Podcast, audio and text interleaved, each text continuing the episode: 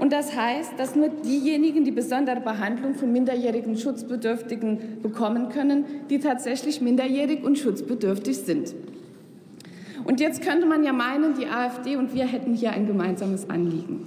Aber liest man den Gesetzentwurf und den Antrag der AfD und hört man die Reden im Bundestag, und zwar nicht nur heute, sondern auch in den letzten Tagen dazu, dann wird einem schnell klar, dass auch dieses Mal nur ein Aufhänger gesucht wurde, um pauschal über Flüchtlinge zu hetzen und sie zu diffamieren. Ja, ich empfehle wirklich jedem, ich empfehle wirklich jedem einmal den Gesetzentwurf und den Antrag der AfD zu lesen. Hier ist nur die Rede von Kostenverursachern, da ist nur die Rede von Lügnern, von Schwerverbrechern, von Kriminellen. Das ist dabei auch auch um Menschen geht, um Kinder und Jugendliche, die mehr Schlimmes erlebt haben, als jeder von Ihnen und jeder von uns sich vorstellen kann, die gesehen haben, wie ihre Häuser und Familien zerbombt worden sind, wie ihre Mütter vergewaltigt worden sind, ihre Schwestern verschleppt worden sind und die vielleicht selbst körperliches und seelisches Leid erfahren haben. Davon ist in Ihren Texten und in Ihren Reden kein einziges Wort zu hören, kein einziges. Das Wort Hilfe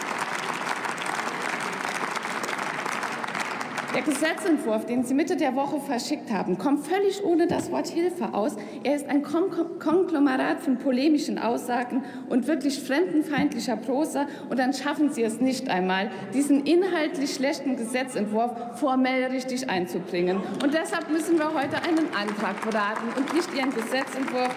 Und äh, ich würde sagen, das ist doch ziemlich peinlich. Und Frau Kollegin Schön, gestatten Sie eine Zwischenfrage der Kollegin Frau Storch? Ja, gerne. Bitte sehr.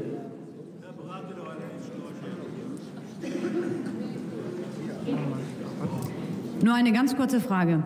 Sind Sie der Ansicht, dass bei Minderjährigen, bei denen wir Zweifel haben, dass sie minderjährig sind, diese Minderjährigkeit überprüft wird oder nicht? Ja. Ja. Bitte bleiben Sie stehen, weil ich Ihre Frage gerne beantworten werde. Ja, meine Fraktion und ich sind der Meinung, dass bei Minderjährigen überprüft werden muss, ob sie minderjährig sind oder nicht. Und dafür brauchen wir keine Nachhilfe der AfD-Fraktion. Wir haben bereits 2015 ein Gesetz eingebracht, was alle Möglichkeiten der Altersfeststellung möglich macht, auch die medizinische.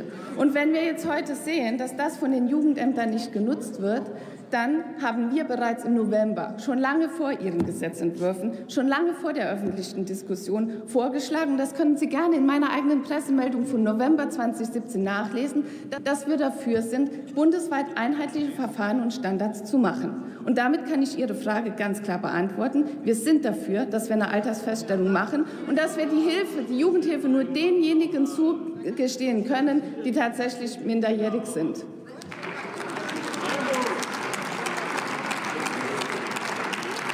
Du hast eine Nachfrage, wenn ich dir auch noch beantworten darf, mache ich das gerne.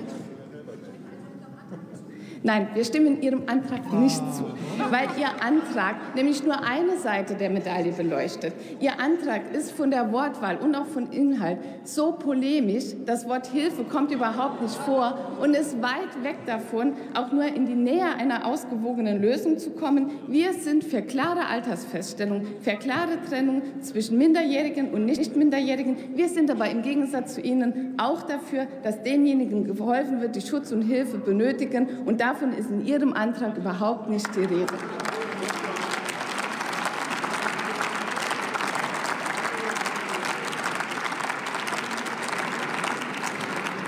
So, und natürlich fragen sich viele Menschen in Deutschland, wieso es denn so ist, dass nach ähm, Zahlen, die jetzt ähm, bekannt geworden sind, etwa ein Drittel derjenigen, die von der Jugendhilfe betreut werden, derzeit gar keine Minderjährigen sind.